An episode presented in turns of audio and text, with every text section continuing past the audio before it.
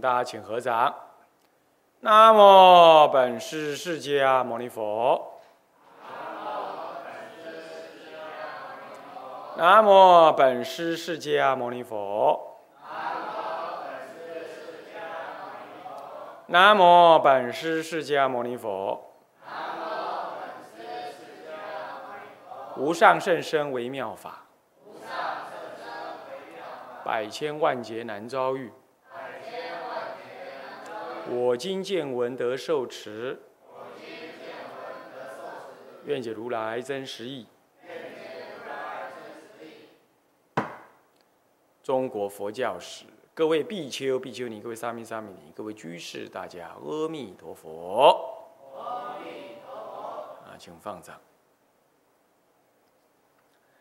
呃，我们上一堂课提到这个讲义的序文啊，到最后一段啊，那么这最后一段提的呢，是讲到这个佛教史的研究角度啊。我们作为一个宗教、宗教、宗教徒、佛教徒，乃至于是出家人，尤其是出家人啊。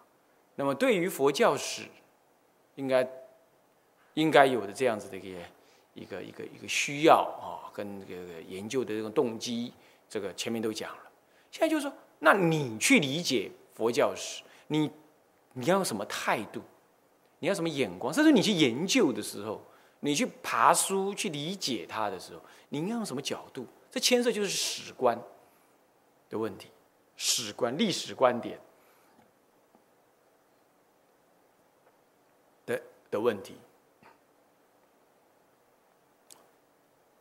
那么，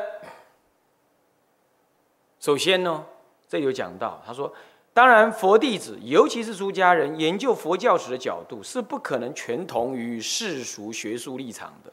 这当中的去取拿捏，也正是佛弟子建立健全而不偏颇的佛教史观之过程。建立健全的而不偏颇的佛教史观。这种要建立这样的史观，你是不能够呃完全跟世俗人一样。什么叫世俗人？世俗人就是他对佛教没有信仰，他们他以为研究佛教史就像研究一般人类的历史一样，怎么样？就是那呃呃诶诶诶，就是拿文献、拿记录的东西来给予比对、爬书，呃，这个这个这个这个归纳分析。啊，透过呃这个考古、考古学、语言学、文字学、艺术，还还有所谓的这种啊科技的呃检测啊，还有风土民情等等的比对啊啊，以及各种知识史料呃的文字记载或者文物的解读等等，然后来怎么样来嗯来建构一个。他认为曾经发生过的事情，他就这样。那么这个就是一般人类的历史来讲，人类历史来讲，基本上这确实是一个一个综合性的方法啊。研究历史，当然现在人研究已经不只是从文献了，他还从考古当中啊，从文物啊文物哈文物啊文物当中去检测它的钴六十，用钴六十的那个放射。的的剂量还有多少来推算它的年代啊？然后从文物当中来解读这这个文物是什么时代，然后代表什么意思啊？或者从语言当中去反过来推说，哎，这个这个这个这个哎，这个这个。这段经文是从什么呃什么地方转过来的？或者从各种的经文当中去去归纳分析，说，哎，什么样子的文字是原始的文字形式啊？到后来呢，又是变成什么样文字？嗯，现在研究佛学的历史啊，它就是用这种角度。问题是研究人类的历史可以这样没有错，可是研究佛学的历史它不能这样。因为研究人类的历史，人类的历史永远是发展了的。说本来是简单，发展成复杂；本来是呃低阶，发展成高阶；呃，本来是呃这个这个嗯嗯嗯嗯萌芽，呃，然后后来发展成呃这个这个呃完整。而且人类的历史几乎是走过的必留下痕迹，而且是时间的流传，一定是前为因后为果，是这样子来发生。在时间上来讲，一定是有一个先跟后。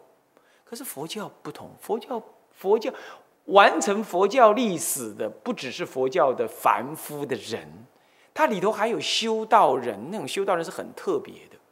修道人这种修道人，在他有他的禅定、神通、愿力，不可思议的什么呢？这个能力，这些能力常常是超越了人类的经验。这种超越人类的经验呢，他不能够再用人类这种历史、社会文化的历史慢慢累积这样来看。你比如说，西方他研究。所谓的大乘佛法，他说：“哎，这大乘佛法哈，那都是被小乘从小乘慢慢演化出来的。因为小乘简单嘛，声闻法简单哦，四部阿含经就这么几十本，几部阿含经讲的就是很简单的佛法的道理。可是到了大乘的经典，哦，非常复杂完美，讲的内容非常的庞大，嗯，就像人类历史一样，都是从简单发展到复杂。”那我我们看，哎，这个这个大圣经典呢，也应该是这样。再来，大圣经典里头提的那些菩萨，哎，在考古学当中没找到这种人，没找到他的骨头。呃，那换句话说，嗯，这应该是一种预言而已，因为没找到那个，他没找到证据。好，还有呢，他比如说，哎，经典上讲到说有什么乐器，哎，这个乐器，你比如说像《法华经》讲的那个琵琶、饶。铜拔这种东西呢，啊，还有胡琴，还有琴这种东西呢，那个是在西元哦，西元这个西元一一百年到两百年之间，在西域这个地方才有的。中国那个时候在这之前没有，啊，他就自作聪明啊，说嗯，那这样子的话，那经讲这个道理，讲这个名词哦，显然哦。一定是在那个西元一百年到两百年，这个这部《法华经》才被创造出来的，因为那时候才有这个东西呀。考古学上告诉我的，他自作聪明哦，他这样去比对哦，他这样去比哦，他这样去比，他这样去类比，他说：“嗯，是这样。”这就是人类无知而装知，他误把佛教的发展呢，当做是人类历史一种一种所谓的凡夫式的发展，他忘了。佛在讲这个琵琶铜拔这种这几句话的时候，有两个情况。第一，他当时紫色的并不是这个法乐器，可是翻译的时候呢，为了要有一个对等的名词，让当时的中国能够了解，那么呢，他就用这样子的对等的名词相应来紫色佛所指的那个那个乐器。这第一种。第二种，那些乐器根本就是天人已经在用，而《法华经》上本来就讲到，人类在早早先的时候呢，人地面上的人道德还很高，跟天上的人他们的生活是互相看得到彼此的，所以说天人所用的那个乐器呀，人类还没有，不过他已经知道那个东西。他能跟天人交通讲话，所以他可以，人类可以去问天人说：“哎，那是什么东西啊？”他会跟你讲说：“啊，那是琵琶，那是什么？”等到慢慢人类的文化发展到一个水平的时候，他也开始去模拟那个天人的乐器。而就在这个时候呢，人类的道德水准降低，再生出生的人已经看不到天人了，所以他不知道说：“哦，原来琵琶、铜拔这类东西完全是天上传下来的。”他不知道。可是经呢？佛陀在世的时候，佛陀那个时候的人已经都有神通，早就知道了天人有这样子的乐器，他用这种乐器来赞美佛，那么当然也用这种名词来说那样子的乐器。可是那个时候的人类没有这种东西，就好像说，啊，我在台湾，我先我说啊，美国有太空说，那时候要要讲考古的话，我在台湾讲这个事情，其实台湾本身也没有太空说啊，啊，好不好？台湾在发展了几百年之后啊，他自己也造太空说了啊，那个时候你能够说，你能够说，哎哎哎，台湾在几百年之后才知道有太空说吗？不是的，台湾在今天就知道有太空说了，只是他没造而已。对不对？同样的道理，佛世时代，人跟天是互相交往的，看得到彼此的。那个时候就有天人在运用琵琶、铜拔来赞美佛。那因此，菩萨们有天眼通，早就知道了，他就把这个名词写写下来了。可是人类的文化艺术水平还水准还没有发展到这样，所以那个时候，你你你怎么考古说那个时候人类有这个东西？没有啊，当然没有啊。好了，你七弄八弄，你考古到两百年，呃，西元两百年的时候，你才考古出来说，嗯，有这个东西。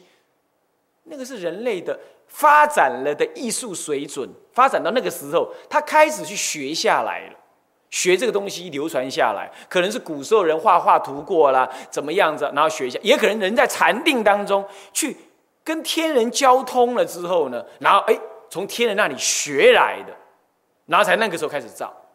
可是，在佛世的时候，明明就已经有天人用这个东西在赞佛了啊！现在人呢，他不认为佛有那种能耐，他把佛当人看，他把一切菩萨当凡夫看，他不认为阿罗汉、菩萨、佛有神通，他甚至于不相信有天人。嗯，因为他现在没有抓一个天人来考古嘛，来也没有看到一个天人的骨头嘛，啊，也没有。连飞碟现在都还在讨论当中，也不相信有外太空人嘛。所以以这种基础来研究人类历史，他怎么会相信？他把佛当一般凡夫看，他怎么会相信佛会看到天人呢？他怎么会这样？他不相信呢？他他还不相信的时候，他看到说，嗯，《法华经》上面写这种文字，嗯，这怎么对？这这个当时应该没有这个东西啊，佛世时代没有这种东西呀，嗯，他就推论了。那这样的话，一定不是佛事的经，所以《大圣经》非佛说，就拿这种角度来讲，自作聪明啊，这就真是可怜哦，真是可怜哦，是这样，用一个考古的立场、变伪的立场、怀疑的立场。把佛菩萨罗汉通通压低为只是凡夫，跟一般凡夫一样，一张纸就可以遮掉你的眼睛，这样子来看待。所以佛教历史在他们来看，只是一个人类的文明发展史而已。那既然是人类的文明发展史，一切都要有考古为证据。如果没有考古为证据的，通通是后来后世所编的。他忘记了，佛讲大乘经的时候，不是阿含人传持的，是由菩萨们传持的，传、传递、持有，是他们传持的。然而那个时代的人类呢，根本没有那个印度的人类根本没有那个因缘听闻大乘法。你一说了，还会被他们嘲笑、否定，甚至于毁谤，让他们造业，怎么办？那些菩萨下方上行。等无量无边菩萨是九住菩萨，乃至于有其他世间的菩萨来听闻了，包括像《法华经》这样大圣经典，他不说，他在森林里头入禅定，你凡夫没有缘也看不到他，就像什么？就像窥基大师，他是在迦舍佛时代的什么古修行人，结果，呃不。不是迦舍佛之前的那尊佛是什么佛？毗婆尸佛还哪一尊佛的的的修行人？他呢？那尊他的那尊佛往生，呃，这个入灭之后，他就入定，准备等迦舍佛来，准备准备等迦舍佛来，就这一入定入过头了，没有做闹铃，没有那个闹铃，你知道？入过头了，入到迦舍佛都入灭。啊不，他是迦舍佛时代的修行人，他要准备入灭呃入灭尽定，等释迦佛出世，他才出世，他才重新出定，要来跟释迦佛学佛法。结果呢，等过头了，等到什么？等到释迦佛都入灭了，呃，入灭了近千呃千多年了，入灭一千多年了。我们的玄奘大师去西域取经啊，在那个西，呃，到到要到西藏去，呃，要到到印度取经啊，经过了西域的时候，在山洞里头遇到他，他还在那入定，他就用引磬把他敲醒，这一敲醒了，就跟他讲：“你是什么时候的人呐？怎么在这入定嘞？”他说：“我是迦瑟佛时代的人。”那你入定干啥呢？怎么入定这么久了？我要等释迦佛出世啊！他说：“哎呦，你等过头了啦！释迦佛又入出世，又入灭了一千五百年了啦！你不要再等了啦，这样等无有了时。你往生到大唐帝国去，我要到印度取经，回来的时候你做我弟子，我们一起来弘扬佛法。哦，那弘扬佛法也是等佛嘛？再等下一尊好了。他本来啊，听到这样，他马上跟那个谁玄奘大师讲说：‘那我再入定，我要等再下一尊。’弥勒佛，他说：“你把立马卡帮帮忙，哎，你都已经等过了头了，现在正需要你来帮忙，帮忙弘扬佛法，你不要再等了啦！”就劝他这样。哎，这在佛教历史，哎，研究人类历史人来讲，他怎么怎么怎么会发生这种事？他哪会相信这种事啊？对不对？那你想想看，如果这种人出来讲话，他不要去投胎，没有隔音之谜。他会讲什么时候的话？他会讲什么事情？他会讲迦叶佛时代的事情吗？他不会讲释迦佛时代的事情吗？对不对？搞不好迦叶佛时代科技很发达，说不定是不是啊？有电脑了也说不定。他讲出来的话，不就让人觉得根本就是荒唐，是现代人所编的，对不对呀？所以说，凡夫人在研究凡夫的历史。他可以把人类的历史当做是一种人类的演化史，是一种慢慢发展了的，呃的这种因果关系的经验之下的历史，是凡夫经验的历史。可是佛教史不一样啊，佛教史里头有很多外来的他方世界的佛菩萨，乃至于本地的下行等。下方上行等诸多菩萨，这些菩萨根本你凡夫眼看不到，他现在就在你眼前，你也看不到。他会等众生因缘到了，他以众生能见的方式，他出现在世间，然后他就宣说当时佛所说的佛法。哎，那也是当时佛所说，那也是佛出世所说啊。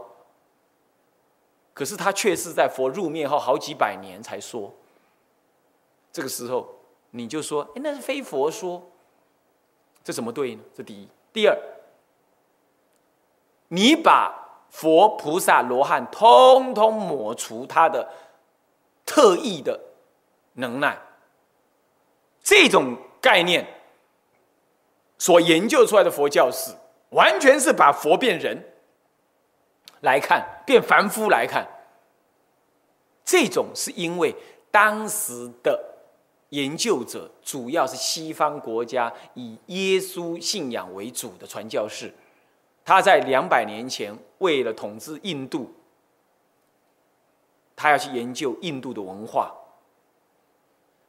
为了来跟东方做生意，他要去了解东方的文化，都是传教士来，他本身就是传教士，他有坚固的宗教信仰，是认为唯有上帝创造一切。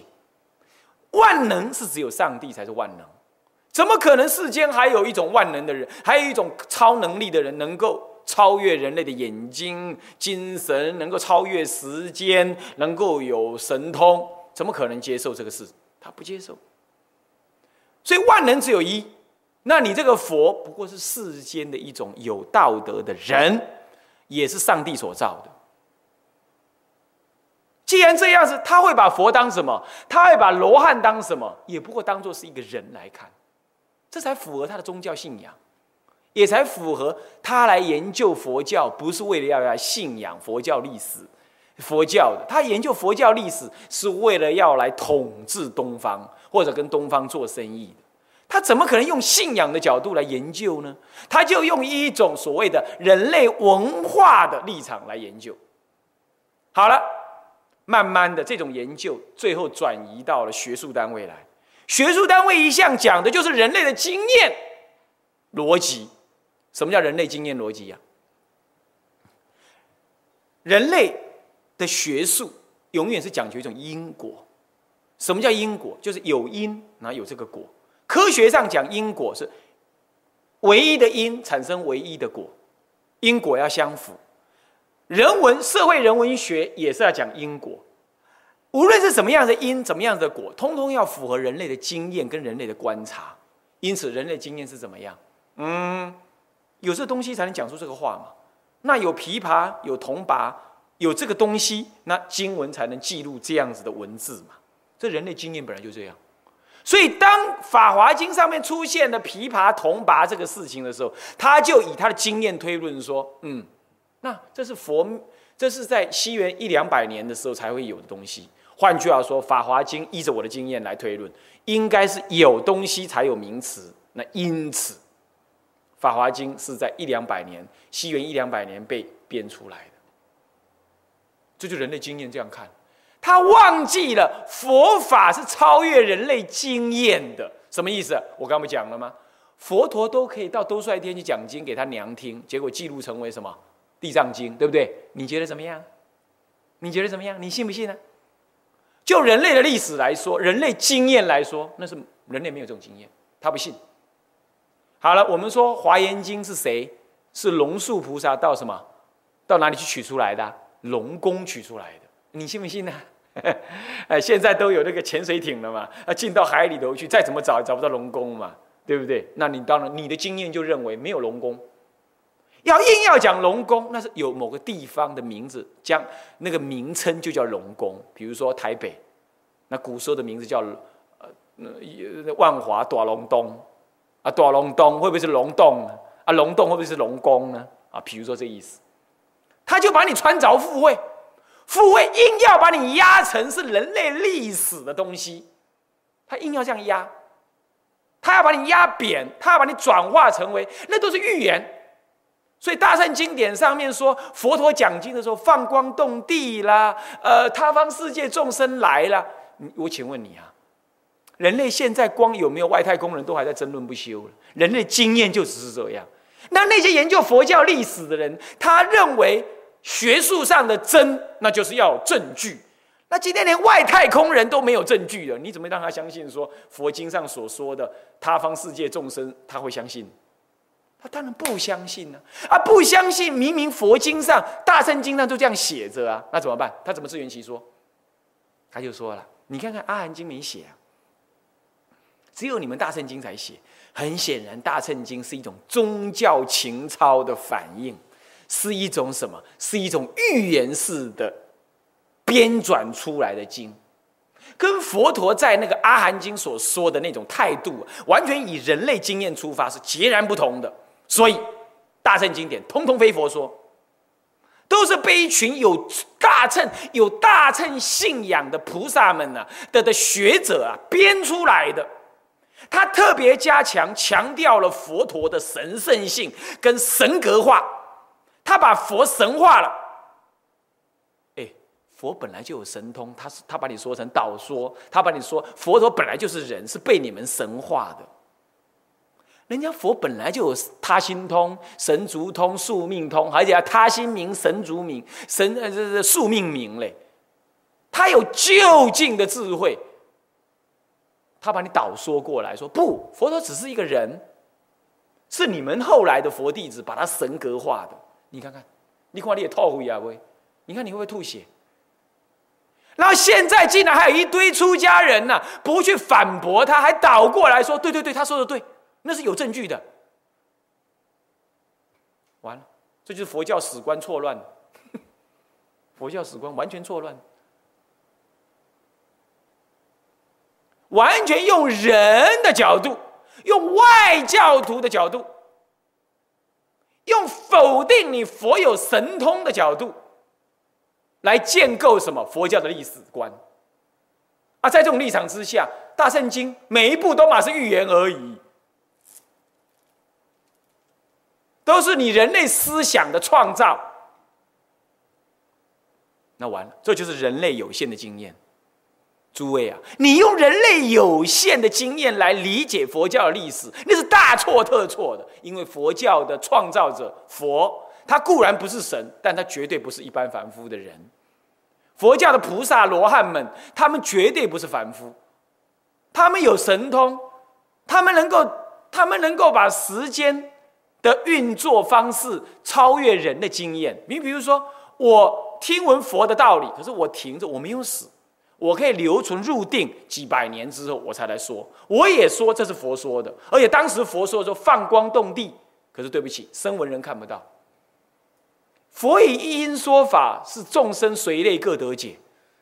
佛陀讲大圣经典哦，有人得法眼净哎，有人正出果哎，他不是他不是正得出地了，他正出果呢。讲大圣经，他把它听成声闻称，他正得出果，他正是阿罗汉果去了。对不对？是不是这样子？所以佛陀放光动地，是对那些大乘根器的人放光的，对他方的龙众生，呃，乃至于是龙啊这种畜生哦，呃，还有他方的菩萨们等等这一类，讲给他们听的。那当时没有缘的声闻众生，他听不到，他也记录不下来，他也不愿意传送这样子的一个佛的道理。对不对呀？然后被大乘菩萨们所记录，等到适当的时机才说出，这怎么会说非佛说呢？可他把你硬扯成说非佛说，你想想看，《大藏经》一百部，像《大正藏》一百卷这么厚，每一卷都这么厚，其中《阿含藏》也不过一本，乃至至多两本这样子的内容，其他九十八本全部都是大圣经典。为主，你说这九十八本通通是后来编出来的哦？那位老兄是谁呀？啊，出版社在哪里呀？啊，那编纂者是是哪些人呢？一定时代不同嘛。那么大步一一个人的单独生命一定做不了嘛？那一定累代以来有好多人累劫的在那编嘛？你看看，这么多人编，竟然还不互相冲突，还思想一贯。你想这可能吗？要是我都出事了啦，对不对？他不去这样子去反省去问，很多出家人不这样反省着问，还跟着这外外道，跟着这些世俗学者、没有信仰的学者一起起舞。再说大圣非佛说，这简直就是自己愚痴。你怎么可以用人类有限的经验来看佛法的发展呢？人类的经验理性是非常的薄弱的。人类经验理性是什么？就是你看到了为凭，你看到的经验为你的经验，那就以那个经验来看它的逻辑。你比如说，天下雨地就湿，这是你的经验认为。你看到水都从高处往下流，对不对？这是你的经验认为。所以当有一天你看到一盆水哈从上面要掉下来的时候，你就说啊，水要掉下来了。你不会说水要飞上去了，你不会这样讲。这是你的推论，因为你的经验总是认为水从高处往下流。我告诉你错了，在温度呢低于某度以下，接近两百七十五、七十三度之那个绝对温度之前的某个时候，水是往上流的，水没有往下流。那是你以前的人类没经验的，所以你的经验所建立的逻辑啊，不一定都对。好，再来，我我常常讲这个例子嘛，我说。我跟你是双胞胎，我是哥哥，你是弟弟，那我年龄一定比你大几分钟嘛，对不对？那因此你死了，差不多我也要死，这是人类的经验一向就这样嘛。可是不对，根据爱因斯坦的相对论来讲，如果我的时我的速度，我的时空转换呢大过某个接近光速 c 那个光速的话，我的时我的生命的时间是停止的，也就是我不会老。我也不会死，我相对于我弟弟来讲，我永远不会老，不会死。那什么意思？就比如说，我坐一台火箭，跟我弟弟说再见啦，我到外太空去旅行啦。好了，那我呢就坐出去了，用接近光速的时间呢，速度呢飞出去。等到再飞回来的时候，这是一个加速度的动作啊。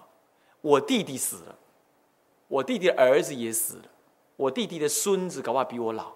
哼 那我回来了，我总觉得我只过了三年，可是地球的世界已经过了三十多年了，乃至于三百年了。你还记不记得我们小时候看过一个寓言故事，说有一个人去哪里山上打呃砍柴，然后呢进到什么？然后呢，进到什么？然后进到一个山林里头去，开了呃山洞里头去。哇，那是一个世外桃源。那跟他们生活了两三天，一回到自己原来的，然后回来了之后，循着原路回来，回到自己的故乡的乡村。哇，所有人都不认得了，每个人都变得好老。一问，哦，那你不是那个小儿吗？怎么现在变老阿公？有没有？还记不记得那个那个故事？真的是可能古人发生过这种事，他在讲这种话来。就三间三日啊，人间三百年这种观念，古人就讲过这样的话，在相对论的世界里是真实的发生，而且是可以做实验的，可以做实验的，很容易做实验。你只要有颗钴六十，把它剥开了两半，放在转盘当中转，一个放中间，一个放旁边，旁边的有。加速度，中间的没加速，原地不动嘛。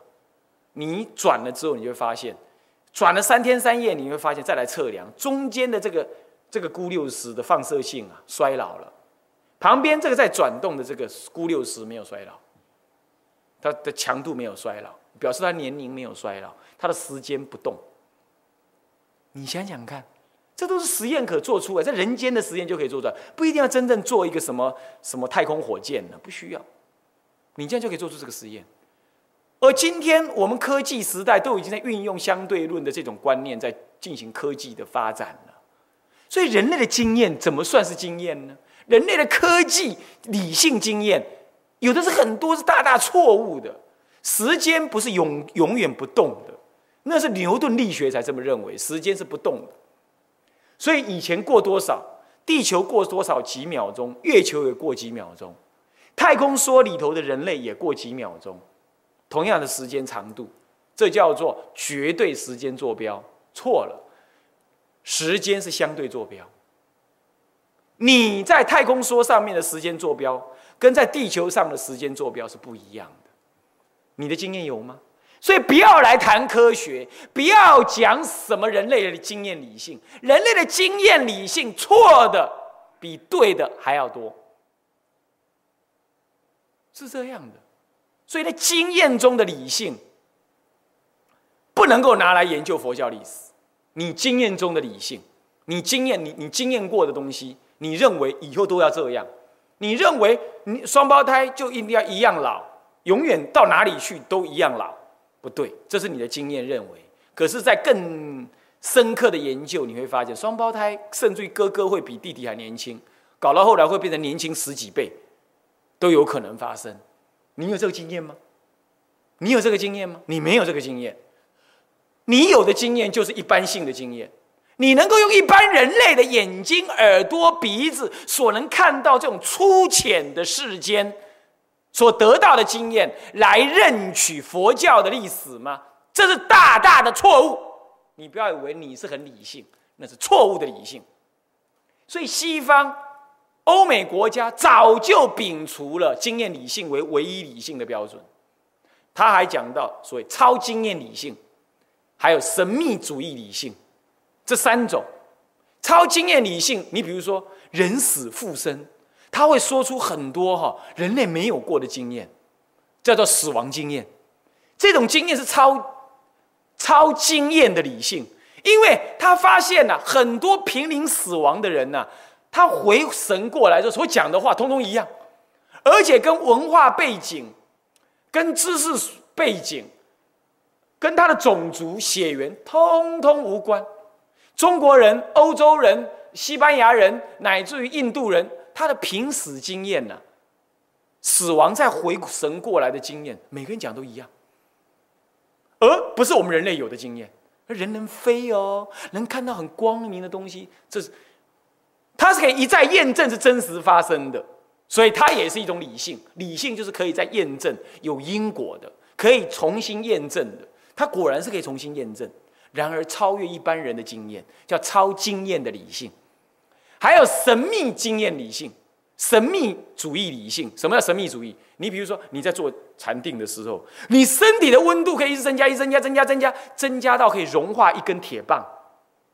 身体温度可以增加到这样，可是哎，你的心脏正常跳动，你的血液都好好的，也没有蒸发掉。所以佛能够用三昧真火把自己的身体化掉。西藏修着火的时候，可以在零下二十度打赤膊在那里坐的，还可以把周边的雪给融化掉，很神秘，你完全没办法，一般人完全做不到，可他就是做到。这也是一种经验，这也是一种理性，可超越经验，是一种神秘经验理性，他在禅定当中得的理性，所以现在。文史学家自己，他们很多人根本没有科学的的的学术背景，他误认为人类的经验就是唯一的理性标准。这样听得懂的意思了没有？所以他以这样子的经验来看佛教，那佛就是一个凡夫而已。所说出来放光动地啦，呃呃，什么样子无量劫啦，他方世界啦，什么这些的，通通只是预言而已。然后呢，我们民国以来的很多出家人所学甚寡，也没有科学的背景、逻辑背景，然后呢，就误认为人类的经验理性为唯一的理性。然后又认为说佛教也得符合理性，那人类的经验是唯一的理性标准，他就依着人类的经验来看待什么，来看待佛教历史，结果完全跟西方人那个没有宗教信仰来研究佛教历史的人完全一样，一拍即合，也学日本人这样，就到处都说，哎，大乘呢？确实是非佛说，他就想成这样，完蛋。用这种史观，怎么可以来研究佛教历史？大大的错误，而且是谤佛谤法。倒过来，现在还有一种人走中间路线，他一方面跟你讲说：“哎，嗯，对了，那些学术研究哈有它道理啦，哎，佛教哈那个大乘哈不是佛所亲口说的啦，哎，不过嗯嗯那个道理很好啊，应该也符合佛说。”他可认为他这样说法可两面光啊！一方面呢呼应那个学者的说法，一方面又又能够站住他自己大乘的角度。他很现在不少人是这样，尤其佛学院出身的也有不少人也会是这样。他不傍大乘，他会接受大乘，他用这种角度接受，这样对不对啊？大错！你要知道。凭什么就要遵循所谓的学术标准？那些愚痴的学术标准，所谓的经验理性的学术标准来说，佛陀你就跟他一起含糊一气的说佛教的大乘非佛说呢？我刚刚不讲了吗？那就是佛说，只是非人类凡夫经验所能够理解的那种佛说，他超越了那个经验。你怎么还跟他一起说那是非佛说哦啊？你说那是非佛说，然后你才来说啊？不过那个内容是属于佛说了，反正精通五种人说嘛，啊那是后来的人编的也没关系啦，反正那么好嘛，符合佛的道理嘛。我用三法印，我用一时相应来印证它，哎，他是佛说了，哎，他是佛的道理了。这样子，你已经接受了那世俗人的佛教史观哦，然后你才来委曲求全的说佛教的教理，那个大乘经的教理是佛说。我告诉你，这样人家后代怎么修得下去啊？人家后代修得下去，他的精神就这样。嗯，这部这部某某大乘经哈，是人家编的，只是说它内容符合佛的意思而已。请问，既然不是佛亲口说？那上面写如是我闻，一时佛在哪里？那不就伪造文书吗？那多少？那那这个欺尽天下人呐，是不是啊？这第一，第二，我们的祖师都相信他是佛说，那你不就你你你完全否定我们一切祖师所说的了吗？还有哦，那个龙树菩萨、世亲菩萨也都这大依大圣经典来造论哦，也都依着他是佛说，然后你都说他们错了。你说的嘛？你已经隐藏这个意思了嘛？再来，这部经你说它也不是佛说，只是道理符合佛说。那我请问你，那我怎么肯定每一字每一句都是佛说？啊，如果说可以因为道理是佛说，而而不需要真的是佛所亲口说，那我也可以在经上面上面写的如是我闻，一时佛在哪里？那是不是我以后我也可以自己编？我只要自认为我说的话是佛的道理，我就可以自己来瞎编说如是我闻，一时佛在哪里？来伪造文书，是不是可以？也可以这样。你这站不住脚嘛？你怎么可以说佛大圣经典不是佛说，只是内容符合佛大圣佛法？你完全站不住脚，那叫大圣佛法完全没有佛亲口亲宣的立基了，立足点完全没有了。你这一放弃呀，以后大中国大乘全盘皆倒啊！不是说因为我怕他倒，我才不接受，根本你没有理由嘛。那是那是外道用所谓的什么，用所谓的经验理性来看待佛教史观，然后才降下这种结论的。你怎么会跟外道一起一样的角度来看这看待佛教史观呢？你佛教徒要有不一样的，把佛当作是超越一般人的圣者、跟智慧者、跟神通者。他有不一样的态度，他所他所能表现出来的能力，当然超过一般凡夫的的表现。你要这样来看待，所以你就要相信佛所说的是大，绝对以大乘经典为根本。因为众生没有根基所受，所以才下回向讲声闻，以完全人的立场来讲给他听。这是教导小儿无知，你才要用这种方法。在本意上面，佛法是骗一切处，是以整个法界为基的，所以他动辄都要以法界为对象。他讲经说法也是放光动地，让其他世界的众生感觉到了，然后才来听法，这是很合理的。佛法固然在我们今天的人类的人间流传，这是因为我们是人间。所以，他以我们人间所懂的道理跟逻辑来讲给我们听。可是，你可要知道哦，其他世界的众生不一定是人类众生这样子的逻辑跟经验跟语言哦。那佛也要度化他们哦。佛是三千大千世界为他的化区哦。所以，我们人类的佛法出在人间，可是佛法本身不以人间为限，你可要弄清楚啊！不要天天到晚讲人间佛教，好像佛法只能限制在人间的经验而已。那你是完全弄错了佛教史观，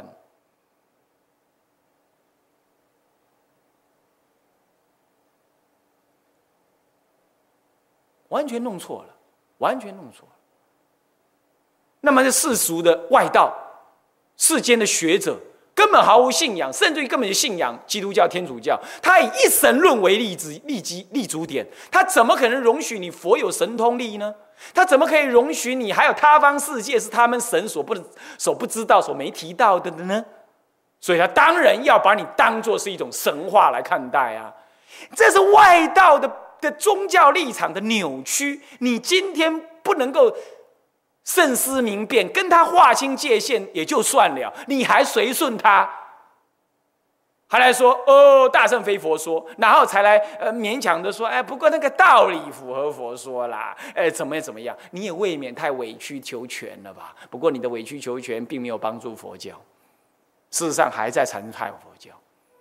因为当你拿一部大圣经典，你诵着诵着，你应该拜每一个字，你应该把每一个字都当做佛所亲口宣说。这个时候你开始怀疑，不是你根本不信，你哪里是怀疑而已？你只是说我只懂道理而已啦。这反正也是人编的嘛，那编的也也有可能错哦。只要不符合我的我自以为的标准，那就是他编错了。你完全可以张皮经典了，对不对？因为只要是人编的嘛，那谁编的呢？出版社是谁？所有权是谁？那这么大一串的大圣经典，这么多人编，不可能一个人编嘛，对不对？那请问他们怎么会在时代的流传跟空间的不一样？他们编出来怎么不会打架呢？好奇怪哦！你怎么没问这个问题？他们怎么都会有一致的一贯的观念呢？时代不同，人员不同，所学也不同，对不对？你想这么大部的大圣经典这么多，一定不是一个人编的嘛？那这么多大圣经典，一定有很多人不一样人编，他们通通他们一定在不同的时间、不同的地点、不同的经历、不同的修行内容为本，然后各自编嘛，对不对？好啊，如果这样，怎么他们都是有志一同，都来欺骗后代？每一个人都是以“如是我闻，一一时佛在哪里讲”为开头呢？他们怎么骗人的手法都一样呢？他们年代不同哎，啊啊，再来哎，他们各自有不一样所学，怎么编出来大圣经典理这个理路都一样啊？怎么都没有冲突啊？这你也未免想的太天真了嘛！你就相信你的经验所看到的，你就不去保留一下你经验说所不知道的东西吗？连这样子根本就不可能发生的事情，大圣经典这么多，它没有冲突，内容一致完美，你都不去问为什么？你只是相信那些凡夫学者，斗斗几个字，做一些他自己经验中的认知，然后呢，然后就认为说。哎，对了，他说的对，你看看，这不是自己愚痴，还引导别人愚痴，还接受别人的愚痴为自己的知见吗？这样子佛教史观今天非常的多。各位呀，相信我的话，要是这样下去的话，大乘佛法没有根基了。不要再这样委曲求全啊！什么叫做学术？学术是一种理性的方法。但是理性不等于经验理性为唯一理性标准，所以我们承认，我们也接受佛法有理性，佛法依于理性，但是佛法不依于人类的理性而已，也不以人类理性为限，请要务必弄清楚，请务必弄清楚。所以佛教史观要超越人类的经验理性来看待，而且你要相信。就算祖师要编，他就是说造论；就算有少分的几几部经是伪经，他也很粗糙，很容易的被发现出来。哦，中国还有伪经，专门专门伪经的一个目录。那你随便去看，你就知道，这根本就是真的是伪经。可见以前的人伪造经典呢，其实手法蛮粗糙的，一下就被看出来了。像这么完美的大圣经典，你说那还是后人编的？那你请把编者告诉我。那你也跟我解释一下，他当众公然撒谎是什么回事？他说：“如是我闻啊，一时佛在怎么样啊？从头到尾都是都是说佛约啊，佛说啊，对不对？那一定是他编的嘛？这实在也未免太太幼稚了，把佛经的出现想的太容易了。”怎么可以用这种心态？不要再用这种心态，要勇敢的承担起来。说《大圣经》是佛说，字字句句是佛说，即便有被伪造的，也很容易被看出来。不要再这样委曲求全，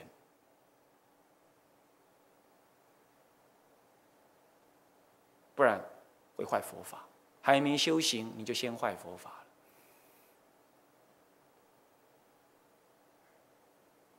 诸位。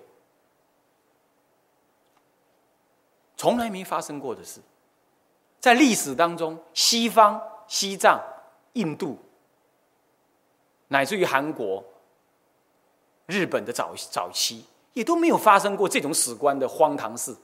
只有在这近代，这近百年间，西方的以基督教文明为主的、为领衔的所谓社会历史研究，进入到东方来。也介入到东方的佛教史学研究的时候呢，才开始出现这种荒谬的、骄傲的、完全以人类少分经验为理性的唯一标准的这种人类经验理性，作为佛教史观。诸位啊，这是个大危机，所以我在。开堂开始这堂课，第一堂课我说到说，佛教史不能够由白衣来讲，原因就这个。佛教史观，他怎么他怎么站立，他甚至都不能厘清这样的话，你不完了吗？他就搞学术啊，他怎么可能治坏他自己的标准呢？所以唯有宗教家自己来研读理解佛教的历史史观，你才能够真正把握。并且建立，并且从中看到他的修行跟道格的价值跟意义。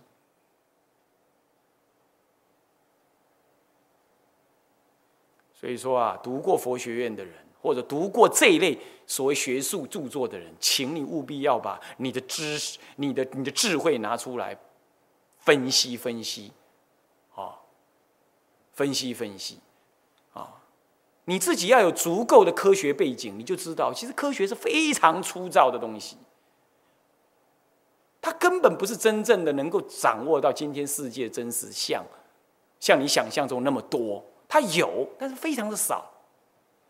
科学这两个字，理性这两个字，好像一拿出来就代表它一切都对，不是的。理性跟科学都是人类自己的经验建构出来的，而问题是人类的经验这么粗糙，眼睛能看，哎呀，一张纸就遮住了；啊，鼻子能闻，离三公尺都闻不到了；耳朵能听，离三四三十公尺你就听不到了；手能摸。你能摸出什么东西？你能把个脉，你都都都都都不一定把得清楚，是不是？你的你的六根多么的粗糙，那就算用科技的东西，科技的东西也是人类六根去创造出来的。你说它多精细，都是都是一种假象，它不是真实的虚真实相。你拿这种虚妄的六根所粗糙而虚妄的六根所看到的经验，来建立你的什么理解这世间的？的的真实性的这种标准，那怎么会是对的呢？除了靠禅定，除了靠真正内在的修为，你所看到才会是真实的。所以不要再相信这种学术界所认知的理，所谓考古爬书出来的虚假的理性所建立的佛教史观，错的。所以我们做个结论：大乘绝对是佛说，不能够凭他这种考古的方式说他不是。啊，好，那么呢，说了半天，这段文一句也没解释到啊。下一堂课我们再来解释这个这段文一句一句的解释好了啊，好像是解释两三句而已啊。好，那么有了解释了一一小段儿了哈。那好，我们这堂课讲到这里啊。向下文长，复以来日，我们回向。众生无边誓愿度。烦恼无尽，誓愿断；法门无量，誓愿学；佛道无上，誓愿成。志归于佛，当愿众生。体解大道，法无上心；自归依法，当愿众生深入经藏，智慧如海；自归于身。当愿众生同理大众，一切无碍。愿以此功德庄严佛净土，上报四重恩，下济三途苦。